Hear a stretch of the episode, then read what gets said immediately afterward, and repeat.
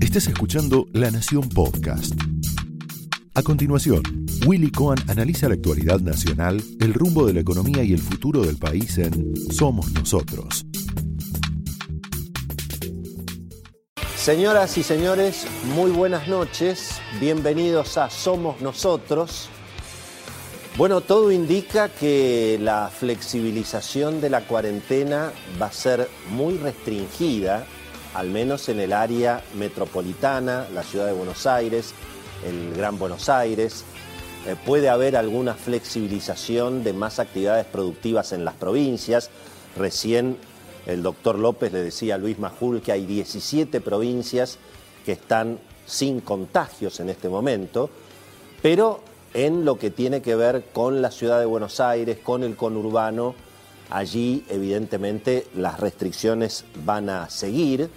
Puede haber, veremos de aquí hasta el fin de semana, puede haber algún anuncio en términos de salidas recreativas, eh, tratando de que no se aglomere la gente o que se aglomere lo menos posible. Eh, puede haber alguna flexibilización para la apertura de más comercios. Nos dicen que es muy difícil que abran los comercios de indumentaria, por ejemplo, ropa, calzado, pero otros comercios podrían abrir sin que ingrese la gente a los locales. Y por supuesto, en términos de responsabilidades, bueno, el gobierno se va a ocupar de que tengan que poner la firma los intendentes, los gobernadores, incluso hasta los dirigentes de las cámaras empresarias, como haciéndose responsables de que si eventualmente se produce algún problema por la flexibilización de la cuarentena, bueno, que no caiga toda la responsabilidad en el Poder Ejecutivo. Es decir, que en alguna medida em, es cierto que las encuestas hoy están mostrando que hay más, que aparece como que hay más terror económico que terror sanitario, en parte porque naturalmente y gracias a Dios no se ha dado, digamos, eh, la pesadilla sanitaria que hemos visto en otros países, pero a pesar de eso, evidentemente se han impuesto todavía los médicos. Hoy hubo una declaración del presidente muy contundente, dijo, si abrimos la cuarentena ya, estamos mandando a miles de argentinos a la muerte, con lo cual evidentemente hay un problema que nosotros lo advertimos en este programa hace 15 días, hace dos semanas, cuando hablamos del problema de los testeos. Argentina en alguna medida no puede o tiene una enorme dificultad para abrir la cuarentena, especialmente en todo el área metropolitana, porque testea mucho menos, porque nos dormimos en ese tema en el mes de marzo, porque hubo mucho estatismo, se acuerdan que todo se concentraba en el Malbrán, después gracias a Dios eso se fue abriendo y hoy hay más testeos y ya participa el sector privado, pero advertimos que eso iba a traer un problema y efectivamente eso es lo que en definitiva está decidiendo al presidente y a su equipo de, especialistas en ser muy prudentes, sobre todo en la capital y en el, en el Gran Buenos Aires. De modo que para la economía, y la economía es el bolsillo, es la vida misma, para la economía la cuarentena puede ser eterna y puede ser por mucho tiempo, porque aún, ya lo hemos dicho, aún si se abrieran los comercios, bueno, nadie tiene mucha certeza de que la gente esté dispuesta a consumir. Los consumidores van a estar aterrados, naturalmente, por la situación sanitaria y sobre todo por la incertidumbre económica. Y lo que hemos visto al mismo tiempo en, todo este tiempo, en, estos meses o en estas semanas de cuarentena, es que finalmente el esquema de asistencia del gobierno al sector privado a través de los créditos de los bancos, em, a través, digamos, de una tenue reducción de impuestos en el caso de aportes patronales, no, ha dado resultado. Eh, hay, hay mil explicaciones. El gobierno obviamente pone mucho la responsabilidad en los bancos, los bancos dicen que no recibían garantías. La realidad es que también la mayoría de las pymes tampoco tienen una fluida relación con el sistema financiero. Conclusión, 20, 30% de las empresas, de los comercios han podido recibir la asistencia y lo que estamos viendo es una cadena de pagos que cada vez se quiebra más, eh, una, una amenaza de realmente cierres de comercios, quiebras masivas, un desempleo naturalmente que puede aumentar en forma violenta. Y por lo tanto la discusión es qué hacemos, qué hacemos en una economía que, bueno, ya sabemos, no tiene crédito, está en una situación al borde del default. Parece que ahora el presidente Alberto Fernández habría tomado la decisión de no dar ese paso eh, prácticamente al precipicio, porque imagínense que con todos los problemas que hay, bueno, agregarse ya sería el tiro del final, me parece muy poco, muy, muy poco recomendable pero aún así las condiciones de la negociación de la deuda eh, pueden llevar bastante tiempo.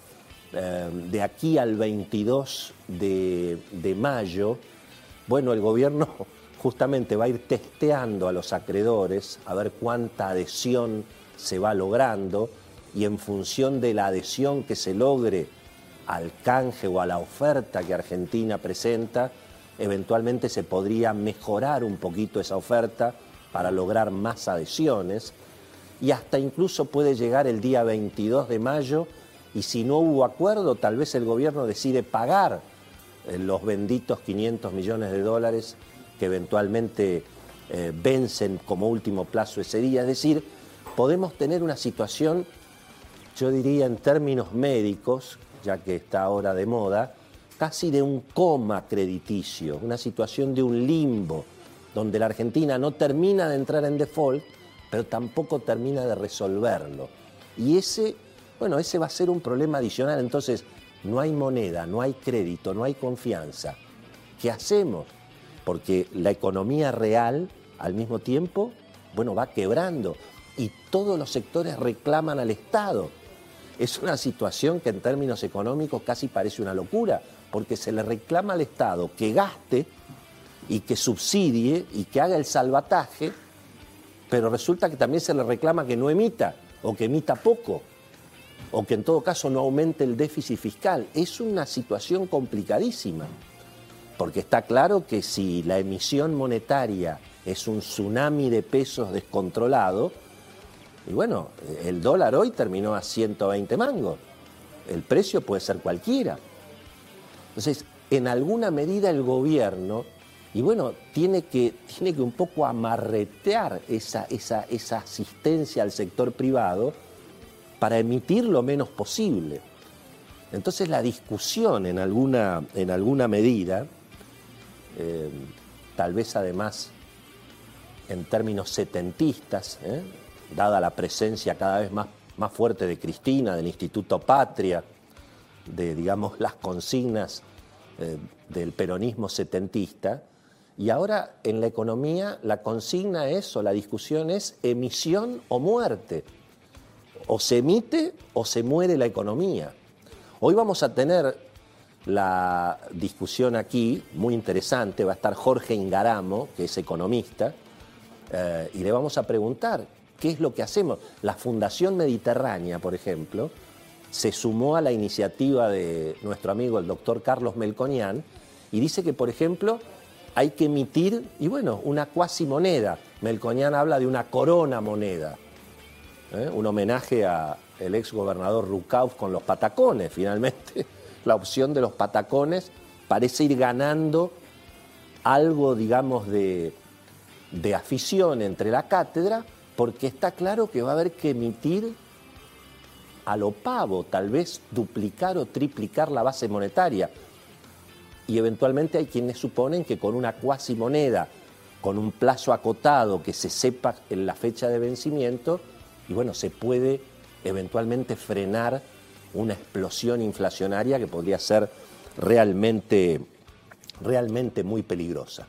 Así que estamos en un escenario en el cual la cuarentena económica va a ser eterna, va a seguir, y el Estado está en una encrucijada si emite como le está pidiendo el sector privado, que ni siquiera puede pagar los impuestos. Fíjense lo que ha pasado con la recaudación, es elocuente. la recaudación del mes de abril, que es por los impuestos de las ventas de marzo, bueno, en el caso del impuesto a las ventas del IVA, fue incluso más baja que la de un año atrás. Es decir, el IVA que tiene que ver con las ventas, el gobierno recaudó menos plata que hace un año, cuando la inflación es 50% y cuando en marzo, todavía los primeros 15 días de marzo, algo se vendió. Así que imagínense lo que va a ser la recaudación de los impuestos por las ventas de abril, que fueron cero, tuvo prácticamente todo cerrado.